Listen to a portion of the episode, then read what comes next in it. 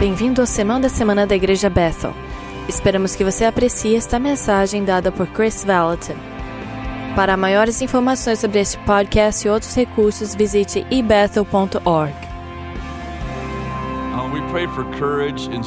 Uh. Nós oramos por coragem e força para ser liberada através do que cada mem- membro trouxe hoje. Que nós sejamos encorajadores. Que nós sejamos um encontro com Deus. Que o Deus que está em nós alcance através de nós e toque as pessoas que precisam. Amém. Eu sinto que há tempos diferentes, estações diferentes, em que às vezes o Senhor nos dá uma mensagem do pódio que é num domingo que é um ensinamento, nós estamos aprendendo habilidades e ganhando novas habilidades, aprendendo como apli- aplicar princípios do reino sobre as nossas vidas, é tudo muito bom. Eu acho que tudo que acontece aqui é muito bom. Outras vezes eu sinto que Deus está fazendo algo que não significa que não estejamos aprendendo novas habilidades, mas que é uma declaração profética sobre nós. E no último domingo, algumas coisas aconteceram, especificamente sobre uma escritura que eu estava orando na casa de oração e parte dessa escritura estava na minha mente e eu. Alguém mais é assim? 40 Eu tenho lido a Bíblia por mais de 30 anos. Eu sei passagens, eu, mas eu não sei o endereço. Alguém mais é assim? Ou eu sei onde está na página, mas não, não, não ajuda se você estiver usando a Bíblia no telefone? Então eu tentei procurar no- na minha Bíblia durante a, a reunião de oração para ver que frase que era, mas eu não sabia. Então, mas o Google sabia. É, é uma loucura que o Google sabe tudo. O. Google é como é salvo. O Google é como a sua mãe, sabe? Você pode escrever as coisas erradas e ela tá dizendo, ah, é isso que você quis dizer. É exatamente isso. Eu não sei quem tá trabalhando lá, mas alguém tem o dom de discernimento, seja quem esteja fazendo esse programa. Então eu coloquei no Google e mostrou, é esse o verso que você está procurando? Cara, o Google é salvo. Então eu não sei, eu não sei nada sobre o Google, então me perdoa se, se tá errado, mas de qualquer forma. Então, eu quero falar com você hoje sobre lidar com, com tempos difíceis. E eu tenho parte desse verso na minha mente, e semana passada a Jen cantou sobre as pessoas, antes que a gente pudesse orar sobre as pessoas, e o Brian cantou isso. Essa canção sobre encorajar, de fato, a última canção que nós cantamos, deixe que o fraco que o fraco seja feito forte no amor do Salvador pela tempestade. Ele é Senhor, Ele é Senhor de tudo. A, a canção Cornerstone. Para mim é uma confirmação de que essa mensagem, que na, que na verdade eu orei semana passada, eu vou pregar eh, hoje, é uma pro- declaração profética sobre muitas pessoas. Então, se você puder abrir em Isaías 35, nós vamos ler os primeiros versos, e o verso 13 é onde eu vou parar hoje é falar sobre encorajar as pessoas. Então, Salmo 35, verso 1. Isaiah 30 Isaías 35, verso 1. Sim, o, o Salmo também é muito poderoso. Eu ia enfatizar isso mais tarde, mas eu achei que eu, eu podia. Isaiah 35, Se você puder abrir em Isaías 35, vai ser mais fácil de, de ler o que eu tô lendo.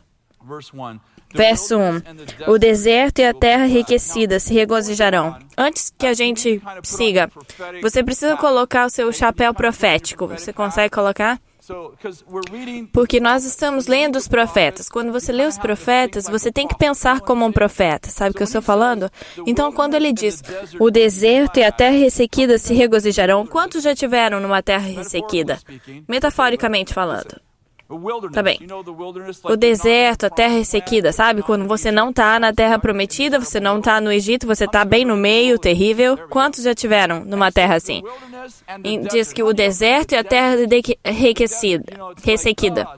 Quantos já tiveram no deserto? Ah, seco. ah. Okay. Tá, tá entendendo? Ele diz isso. Quando Isaías fala sobre o deserto e a terra ressequida se regozijarão, quantos vocês entendem? Ele está falando de tempos na nossa vida e não necessariamente de um deserto com cactos, que os cactos vão se regozijar. Tá entendendo? O deserto e a terra ressequida se regozijarão. E o, o ermo exultará e florescerá como a tulipa. Eu não sei o que é, mas deve ser bom. E romperá em flores, mostrará grande regozijo e cantará de alegria. Essa é bom. A glória do Líbano lhe será dada, como também o resplendor do Carmelo e de Saron. Verão a glória do Senhor, o resplendor do nosso Deus. Essa é uma palavra boa. E eles for verão a glória do Senhor, a majestade do nosso Deus. Eu falei para Siri me chamar de Sua Majestade. Outro dia eu estava dirigindo e eu perguntei, Siri, qual é o meu nome? E ela disse, seu nome é Chris, mas você me disse para chamá-lo Majestade.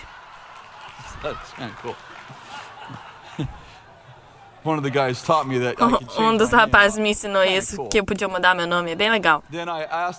E aí eu pedi para compartilhar direções comigo e, eu estava fazendo a direção.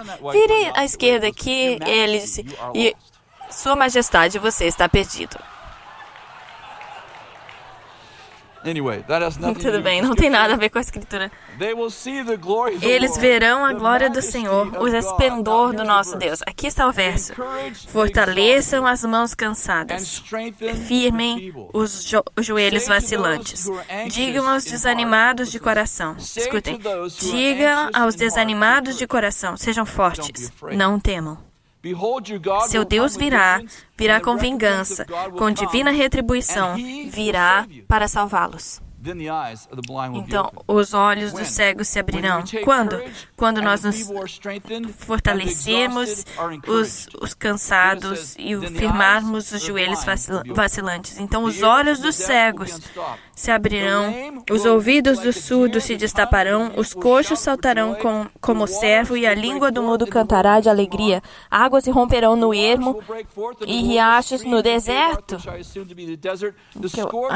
A, a areia abrasadora se tornará num lago e a terra seca, fontes borbulhantes. Isso é uma palavra boa, né? E escuta, eu quero parar e dizer antes da gente seguir. Eu sinto que esse é um tempo para nós fortalecermos e encorajarmos os fracos, firmarmos os joelhos vacilantes. Na verdade, você pode dizer isso em qualquer momento. Há pessoas na nossa congregação dizendo sim, essa é uma boa palavra. Mas às vezes, quantos vocês sabem? Quando os anjos moviam as águas na, na fonte de Bethesda, eles pulavam. Sabe, você pode pular na água em qualquer momento, mas quando o anjo move a água e você pula, algo miraculoso acontece. Você pode se banhar no Rio Jordão sete vezes e ter um bom, obrigada, banho. Eu estava pensando em algo mais profundo, mas banho serve. Mas se o Senhor disser, vai lá e tome banho sete vezes, quantos sabem? Isso é uma experiência completamente diferente. Então, nesta manhã, eu estou compartilhando isso, eu estou dizendo, nós devemos o quê? Nós devemos encorajar os cansados. Essa é uma palavra boa em qualquer momento. Nós podemos dizer isso em qualquer momento. E se eu pregar essa mensagem em qualquer momento, sempre haverá uma porcentagem do povo dizendo muito obrigado, isso é muito bom. Mas eu tenho uma sensação que essa é uma palavra profética para um tempo profético. E o que, e, que Deus está dizendo, encorajem os cansados e fortaleçam os vacilantes. Não tenham medo, o Senhor está vindo. Isso é um mover da, das águas que há muitas pessoas cansadas e o Senhor está dizendo: Isso é o que eu estou fazendo nesse tempo. Não só para uma pessoa individual, mas isso estou fazendo isso para a corporação da igreja. E eu estou dizendo para o coração cansado: se esforcem. Sejam fortes, a ajuda está vindo. Eu amo isso. Quantos sabem, sempre funciona no final. Tudo fica bom no final. Então, se não está bom, não é o fim. É uma ótima palavra. Então, encorajem os cansados. Encorajar os cansados, é, no, em hebraico, o Google me ajudou. Encorajar os cansados. Na verdade, a mesma palavra, palavras, são duas palavras em hebraico que significam levantar as lanças no livro de Neemias. Deixa eu. Ah, você está perdido, como eu também ficaria. Neemias, verso 5. Quando nossos, inimi nossos inimigos ouviram que nos era conhecido que o Senhor tinha frustrado os seus planos, então todos nós voltamos a trabalhar na parede, no muro.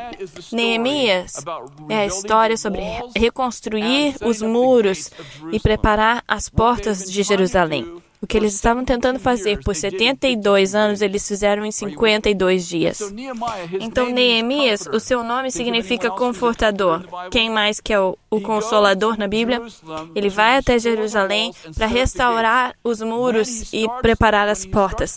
Quando ele começa o processo de reconstrução, ele recebe resistência. três inimigos específicos: Tobias, Sambalate e Gershon todos eles começaram a provocar o povo de Deus e Neemias. Eles estavam, eles estavam em silêncio antes dos muros serem reconstruídos, mas quando eles começaram a reconstruir, aí eles tiveram resistência. Quantos entendem que às vezes não há resistência na nossa vida porque nós não estamos fazendo nada que precisa ser resistido? Eu amo que o Bill disse alguns meses atrás. Se você não encontrar um demônio de vez em quando, de, de repente você está indo na mesma direção. Eu não teria dito assim, mas eu achei que era muito bom repetir. Então, Neemias está no meio de, da reconstrução dos muros. Então, nós estamos pegando no meio do filme, em Neemias capítulo 4, quando eles estão sendo bem-sucedidos e os inimigos estão muito bravos. Quando os nossos inimigos descobriram que sabíamos de tudo e que Deus tinha frustrado a sua trama, todos nós voltamos para o muro, cada um para o seu trabalho. Daquele dia em diante, enquanto metade dos homens fazia o trabalho, a outra metade permanecia de lanças armada de lanças. Essa, essas palavras, armada de lanças, significa encorajar os exaustos. Você entendeu o que eu disse? As palavras seguraram as lanças é, são as mesmas, exatas, não é relacionado, não é a, a raiz. É a mesma coisa que encorajaram os exaustos. Quando você, o modo de encorajar os exaustos a levantar as lanças. Então está dizendo, eles levantaram as lanças, os escudos, os arcos e coraças. Os oficiais davam apoio a todo o povo de Judá que estavam construindo o muro. Aqueles que transportavam material faziam o trabalho com uma das mãos e com a outra seguravam uma arma. Mesma palavra, encorajar os cansados. Eles seguraram uma arma. Em, hebreu, em hebraico é a mesma palavra. Eles estavam segurando uma arma. Eles estavam encorajando os exaustos. Cada um dos construtores trazia na cintura uma espada enquanto trabalhava. E comigo ficava um homem pronto para tocar a trombeta. Então eu disse aos nobres, aos oficiais: A obra é grande e extensa e estamos separados, distantes uns do outro, ao longo do muro, do lugar de onde ouvirem o som da trombeta, juntem-se a nós ali. Nosso Deus lutará por nós. Dessa maneira, prosseguimos o trabalho com metade dos homens empunhando espadas, encorajando os exaustos, entendeu? Metade deles estavam encorajando os exaustos, enquanto a outra metade trabalhava no muro. Do sol se levantar ao sol se pôr. Isso é bom. Há pessoas na vida, se você perceber, que estão reconstruindo os muros da sua vida. Elas estão reconstruindo os muros que caíram. Talvez elas usaram drogas, talvez não conheciam a Deus, seja o que for.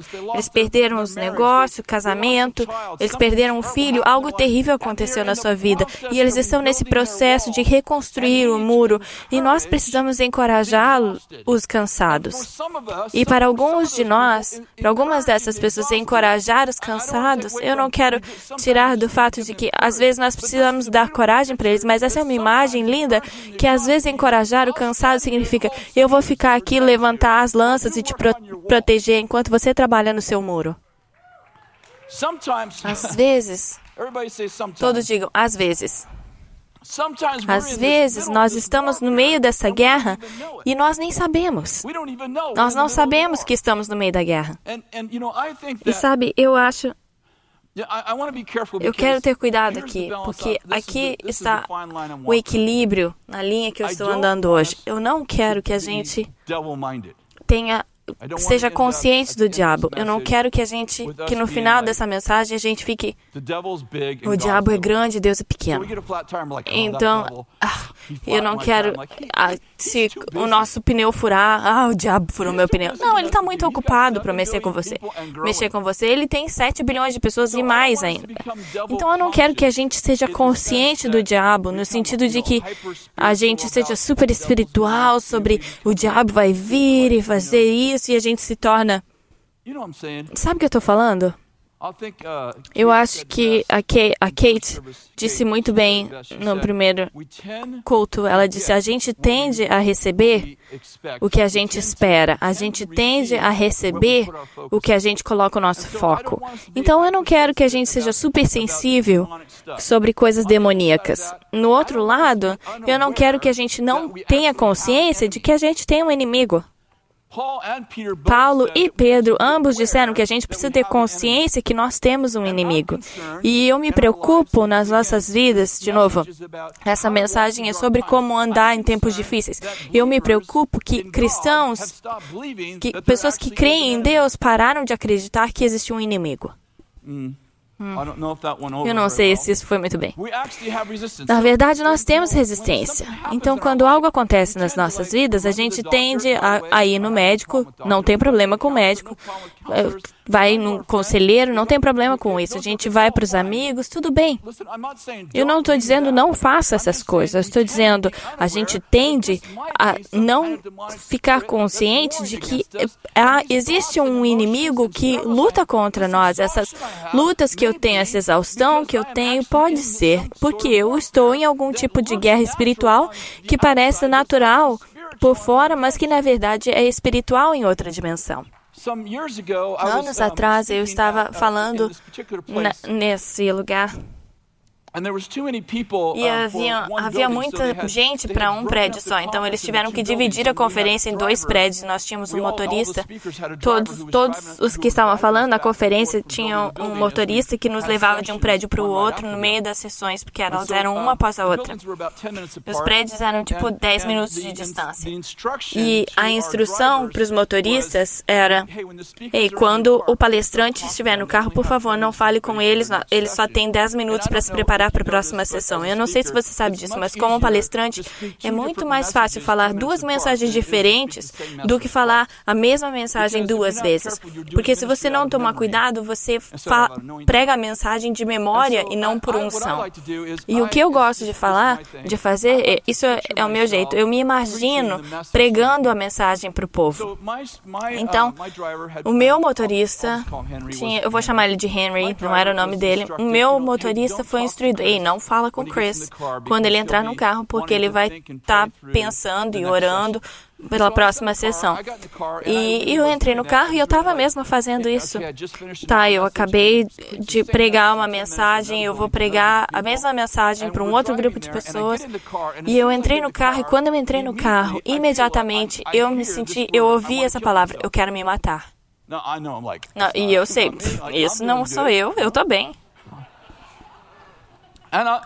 E eu tô assim, tá, eu não, eu não tô fazendo isso agora, eu nem sei o que que isso é, como está acontecendo, mas eu preciso de foco, eu preciso, eu tenho mais 800 pessoas para quem eu vou falar e eu preciso manter o meu foco, isso é uma distração.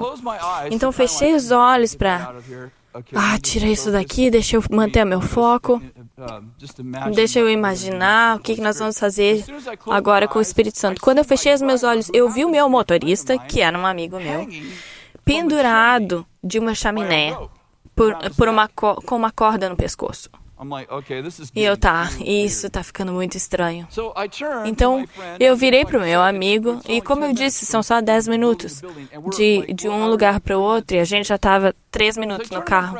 Então, eu virei para o meu amigo e eu disse: "Ai, Eu sei que isso pode parecer estranho, nós temos só alguns minutos para ir de um prédio para o outro, mas por alguma razão você está lutando com suicídio, com pensamentos suicidas? E ele não me disse nada, ele começou a chorar. E eu pensei, tá, isso é estranho, porque eu, eu vi você pendurado da chaminé com uma corda no pescoço. Ele virou para mim chorando, chorando muito, e ele tá dirigindo. Eu, ah, ah.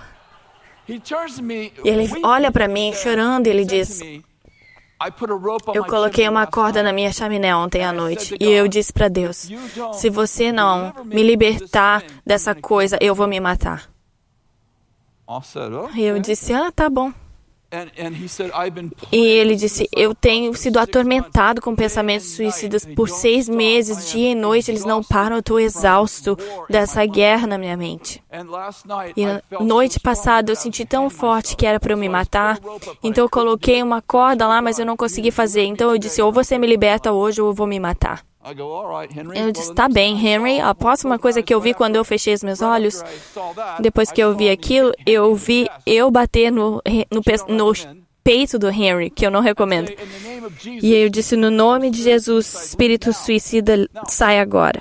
Agora, eu nunca fiz isso antes.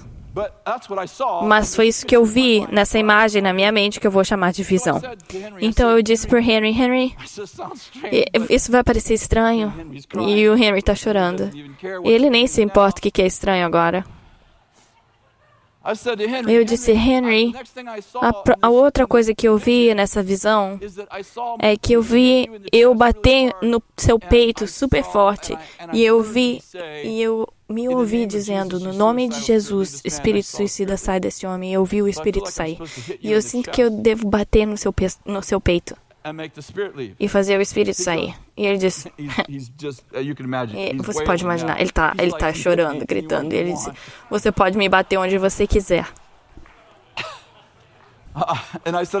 E eu disse, eu não sei porque que isso é importante, mas eu bati "Hit me as hard forte em você. Eles care." pode bater o forte, quão forte você "I care, quiser. 'cause you're driving." Eu não me importo. Eu pensei, eu me importo você tá dirigindo. Então eu disse, tá, se segura bem na direção com as duas mãos. Eu não story. exagerando, é uma história verdadeira. E ele tá segurando na direção e eu tô pensando, ah, meu Deus, eu espero que isso funcione, eu espero que isso não mate a nós dois. E eu bati no peito dele, pá! In Jesus' name, No nome de Jesus, sai! Espírito suicida. E ele foi, uau! Assim. I'm sorry. In Jesus' name, No nome de Jesus, carro, dirige sozinho. Essa parte eu não falei. Eu tava orando isso. A gente estava a dois minutos do prédio e estava em silêncio, silêncio total. goes, "Oh!" E ele fez, ah! E ficou em silêncio. Então eu esperei. Um minuto passou uh, e eu disse, Henry, uh, Man, como é que você gone." tá? Ele disse, cara, saiu. Eu disse, eu disse, como é que gone?" He você sabe? "I'm Ele disse, cara, eu had dizendo, eu nunca tive um segundo de paz quando eu estava acordado. E isso me acordava no meio da noite e foi embora. Tá? Foi embora. E eu vi ele três semanas depois, duas uh, semanas depois. I met E ele. Eu encontrei ele na casa dele e ele disse, cara, eu te devo a minha vida. Ele disse, eu vou fazer qualquer coisa por ti. Você me salvou. Se não fosse por ti, eu estaria pendurado na minha chaminé. Eu eu estava fazendo uma conferência em outra cidade duas semanas atrás e ele vem até mim e ele diz: Primeira coisa, eu quero que você lembre que eu te devo a minha vida. Qualquer coisa que você precisar, eu vou fazer por você. Quantos de vocês sabem? Às vezes, a gente está tendo um pensamento ruim. Outras vezes, a gente está numa guerra. E as pessoas precisam que a gente não só levante a espada, mas eles precisam que a gente enfie ela. Você está entendendo? Às vezes a gente diz encora encorajem os cansados é mais é mais do que ei você é um cara legal. Às vezes a gente tem que levantar a espada. E você entendeu? A gente precisa fazer guerra pelas pessoas.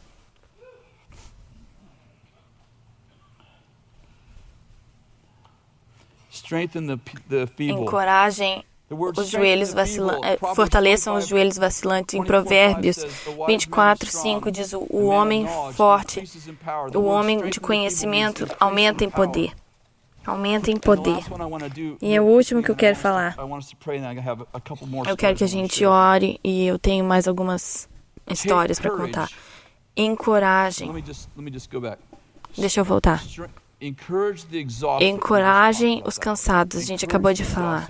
Encorajem os cansados. Significa levante a sua espada, a sua lança, entendeu?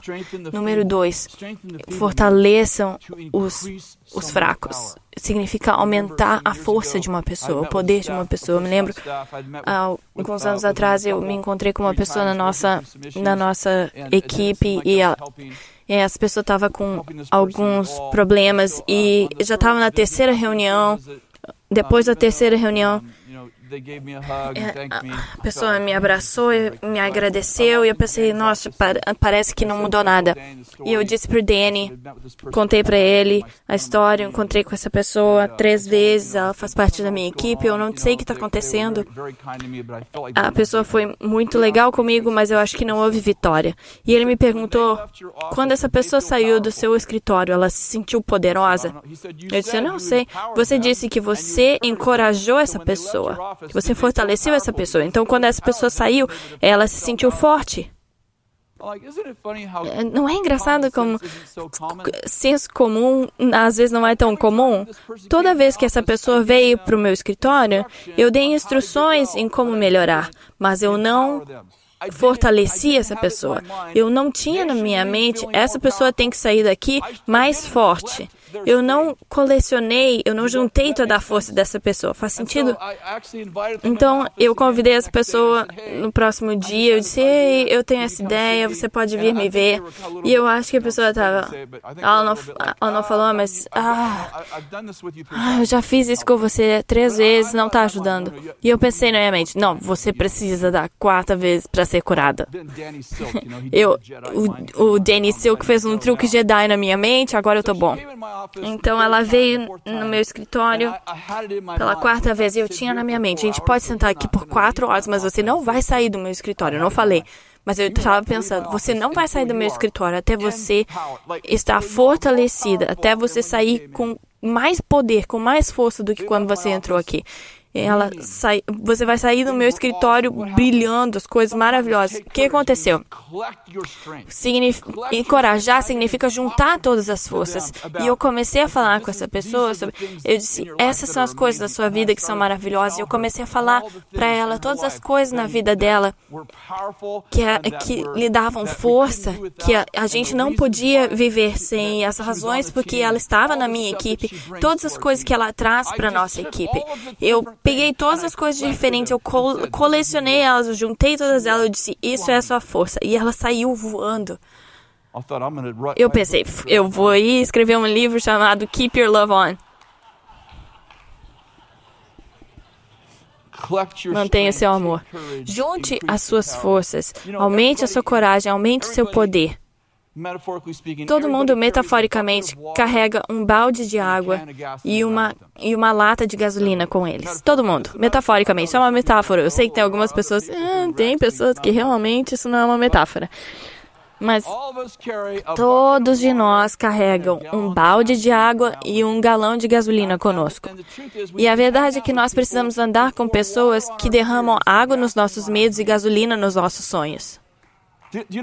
Você sabe o que eu estou falando?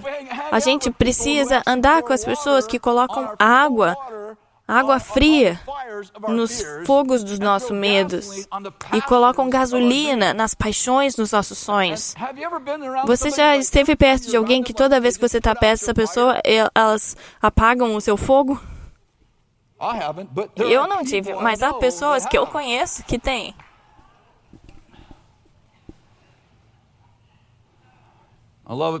Eu amo que o Bill fala.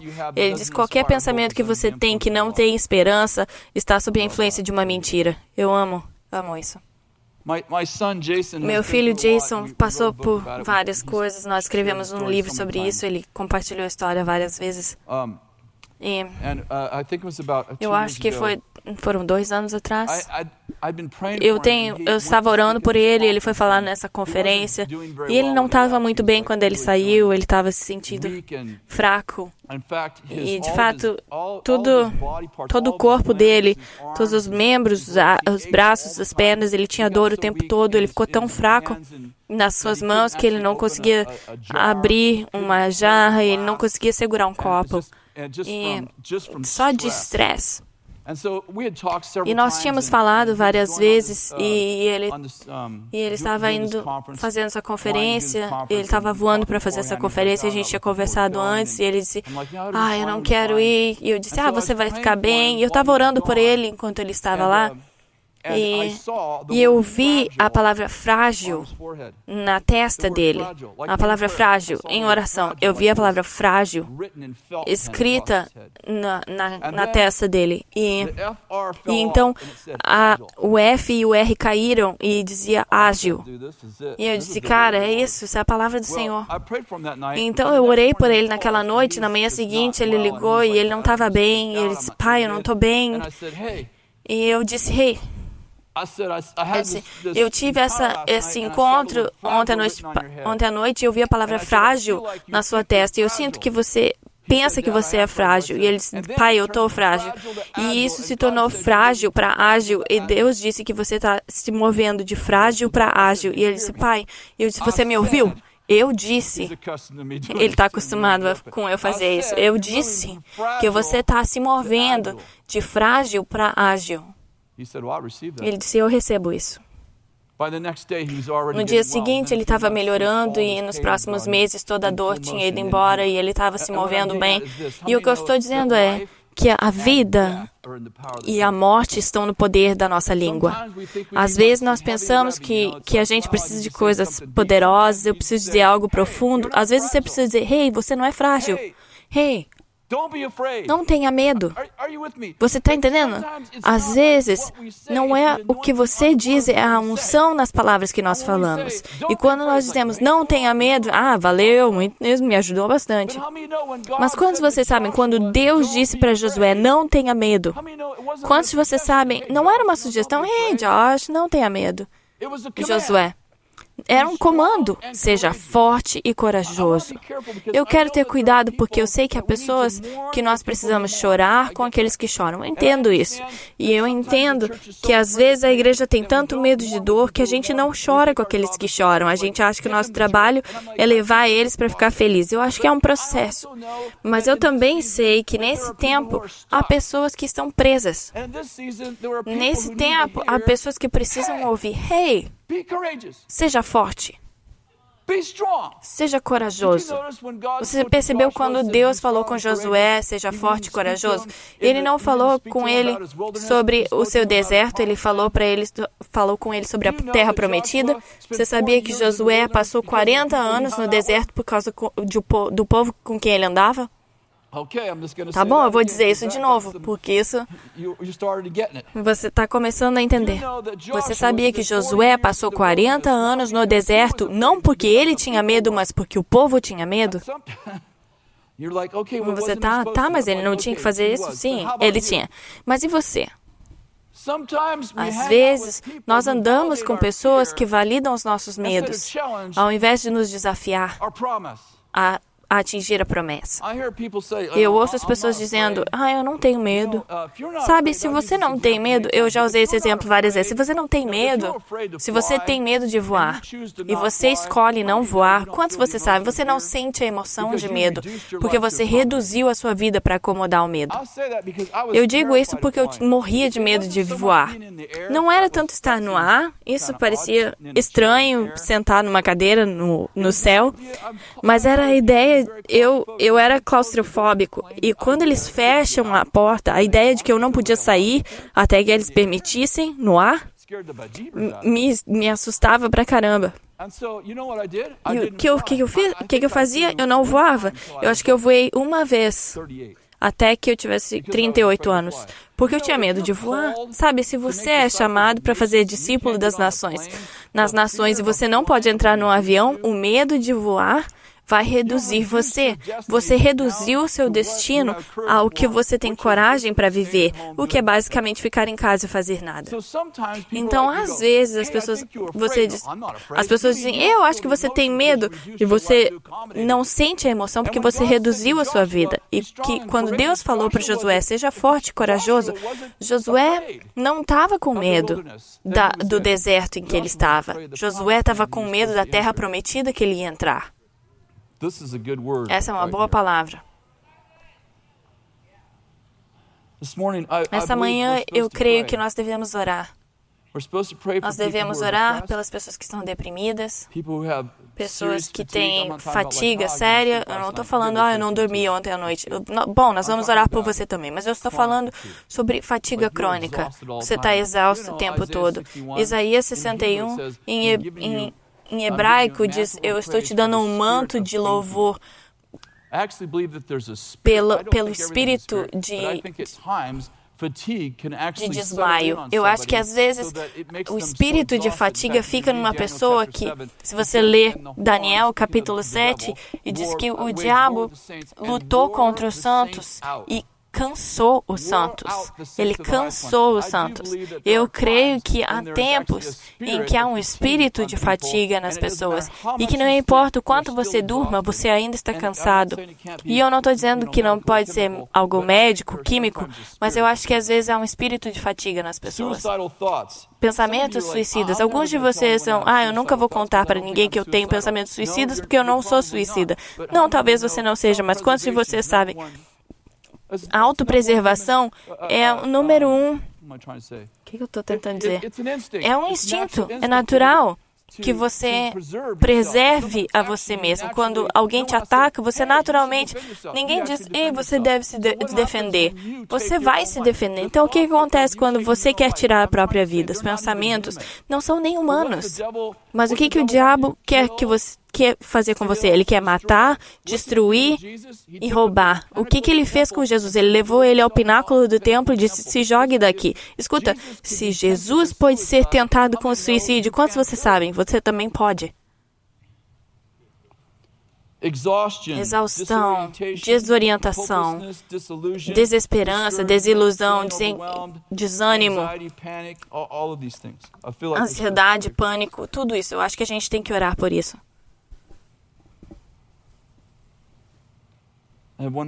Eu tenho mais um, uma coisa que eu quero falar, mas eu sinto que a gente tem que falar agora. Se você tem qualquer uma dessas coisas acontecendo, por favor, se levante. O que, que as pessoas vão pensar? Quem se importa? Quer dizer, elas não estão vivendo a sua vida. Se você tem qualquer uma dessas coisas, uma dessas coisas crônicas, levante-se, por favor. Nós vamos orar por você e você vai se libertar dessas coisas. Ah, eu posso fazer enquanto eu estou sentado? Não, você tem que se levantar em fé.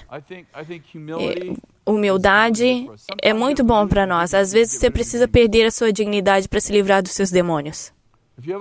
Se você está lutando com isso e eu, e eu me levantaria em, algumas, em alguns tempos da minha vida por causa dessas coisas também. Se você está lutando com qualquer uma dessas coisas, com exaustão, com medo, com pensamentos suicidas. Desculpa, estou procurando a lista. Depressão. Você se sente desorientado o tempo todo, você não tem esperança, as coisas podem até estar indo bem e você está pensando, ah, eu não tenho esperança. Eu me sinto desiludida, eu me sinto. Sinto como se eu tivesse mais para fazer do que qualquer pessoa humanamente possa fazer. Eu me sinto um grande nível de ansiedade. Eu, eu luto com pânico o tempo todo. Qualquer uma dessas coisas, por favor, se levante. Se você está assistindo isso pela, pela Bethel TV, por favor, se levante. Eu quero orar por você. E você, você pode pensar, quem você acha que é? Eu não sou ninguém, eu sou Chris. É, eu sou a sua majestade para Siri, mas para todo mundo, eu sou Chris. Mas eu sou comissionado para fazer isso hoje, especificamente hoje. E, e, eu espero que o que aconteceu com o Jason, de frágil para ágil, aconteça com você. Eu creio nisso. Eu creio que essa é a palavra. Eu creio que o testemunho de Jesus é o espírito de profecia. Eu creio que o que aconteceu com o Jay, e alguns de vocês estão passando por coisas loucas na, na vida do Jay, na luta dele, foi uma metáfora, mas eu é parecido com o que aconteceu na sua vida, está acontecendo comigo, eu tenho esses sintomas loucos, tá bom, tá bom, eu vou orar por você. Ah, muitas vezes eu peço para outras pessoas orarem, mas eu senti que o Senhor falou que era para eu fazer isso. Você declara, você ora. Primeiro eu quero orar e depois eu vou fazer você declarar o que Joel 3 diz, que diga fraco, eu sou forte. Eu quero que você faça isso depois, mas antes eu vou orar. Senhor, agora coloque Coloca a mão no seu coração. Senhor, eu libero coragem que está vindo de outra dimensão para o coração de cada pessoa agora, no nome de Jesus. E eu quebro a depressão, a desilusão, a falta de esperança, o desencorajamento. A sensação de, de não poder fazer nada, a ansiedade, eu quebro o poder do suicídio, da exaustão, da fatiga, da desorientação, qualquer espírito que seja assim, que seja infectando e afetando as pessoas, eu quebro isso agora em nome de Jesus.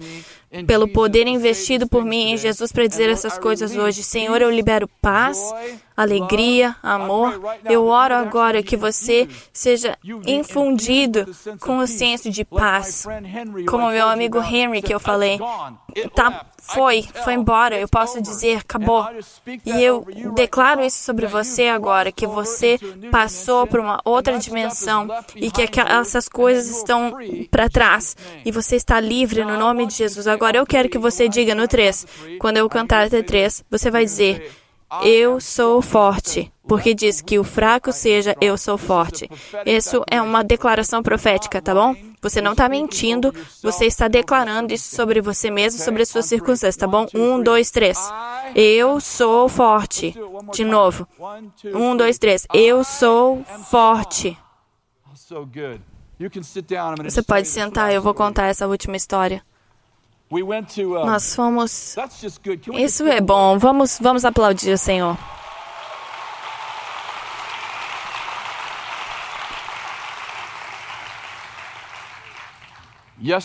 Ontem nós fomos numa competição de que as minhas nota, netas estavam e uma das minhas netas, o nome dela é ela, e ela estava nessa competição de líderes de torcida, mas ela é o mascote da escola dela. E eles tinham uh, um, um, um jogo de basquete. Antes do jogo, eles tiveram a competição de líderes de torcida. É, várias escolas estavam envolvidas e a nossa escola, a escola da minha neta, é, primeiro, as líderes de torcida vieram e a gente estava esperando, porque ela está na roupa de coiote que eles são os coiotes. E primeiro, só para só dar uh, um fundamento, eu não, chama, não chamaria minha neta de tímida, mas ela não é o tipo de pessoa que gosta de estar na frente das pessoas. Provavelmente por isso que botaram ela no, numa fantasia de coiote. E, e quando a minha filha contou, ah, ela vai ser uma líder de torcida, eu pensei, nossa, isso é tudo diferente do que ela é. E a minha filha falou, ah, ela vai ser um mascote. E eu, ah, tá, isso faz sentido. Então, elas fizeram a, a dança delas. E, e ela não apareceu. E eu, ah, isso é estranho. Então, elas fizeram todas as 12 escolas, elas foram julgadas, demorou uma hora, e a ela não apareceu. E a minha filha Shannon, ah, isso é muito estranho. Ela foi lá e falou com os juízes, e os juízes, ah, a gente sente muito.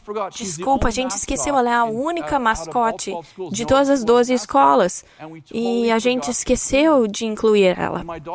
E a minha filha está, mas ela falou, mas ela tem ensaiado por um mês. E aí eles disseram, tudo bem, ela pode fazer o show do, do meio tempo. A gente toca, a, eles vão jogar o jogo e no meio tempo, no intervalo, ela pode fazer o show. E a Shannon falou, tá bom. E ela veio e nos contou. Aí ela vai fazer o show do, do intervalo. Toda a nossa família se olhou. Ah, isso não vai funcionar.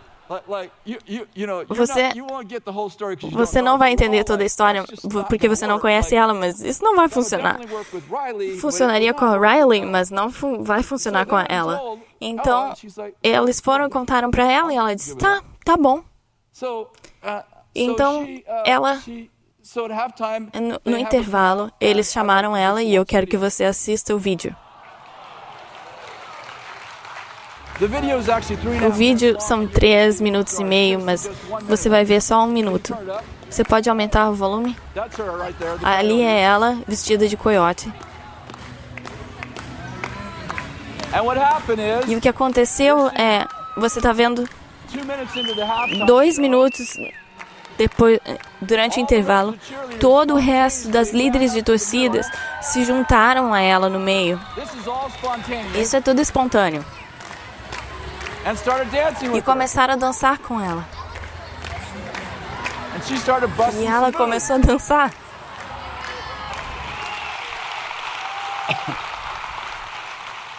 I wish we had time for you Eu queria que a gente tivesse because tempo para você ver tudo, porque no final ela percebe que as líderes de torcida estão com elas e ela começa a dirigir elas na dança e ela começa a dançar e todo mundo grita e se levanta. Uh, E, e quando ela sai, ao invés de só sair, ela corre onde os meninos estão sentados e ela vai batendo na mão de todos eles. E, e eu virei para said, "Has Shannon e eu disse: Ela before?" já fez isso antes? E ela disse: Não. E eu, isso, isso aqui é muito bom para esse dia de encorajar. Algo acontece quando ela conheceu, quando ela colocou a máscara de coiote. A verdadeira ela apareceu e eu olhei para minha filha. "Ah, Isso tá dentro dela. Isso tá she dentro dela. E quando ela se esconde na fantasia de mascote, isso aparece. E eu pensei, quer saber? Muitos de nós, quando a gente se esconde em Cristo, a realidade de tudo que nós queríamos fazer aparece e a gente começa a dançar. Sabe o que eu tô falando? A gente começa a dançar. Sabe? A gente tá on. dançando, quer saber? Tem algo acontecendo?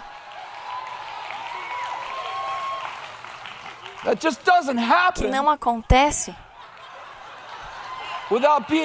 sem estar escondido em Cristo. Então, Alguma das coisas encorajadoras que você precisa fazer é você precisa se esconder em Cristo. Coloque esse uniforme e comece a dançar, que ninguém nunca viu antes. E todas as outras pessoas que gostam de atenção vão se juntar a você. Levante-se, vamos terminar. Você está escondido em Cristo.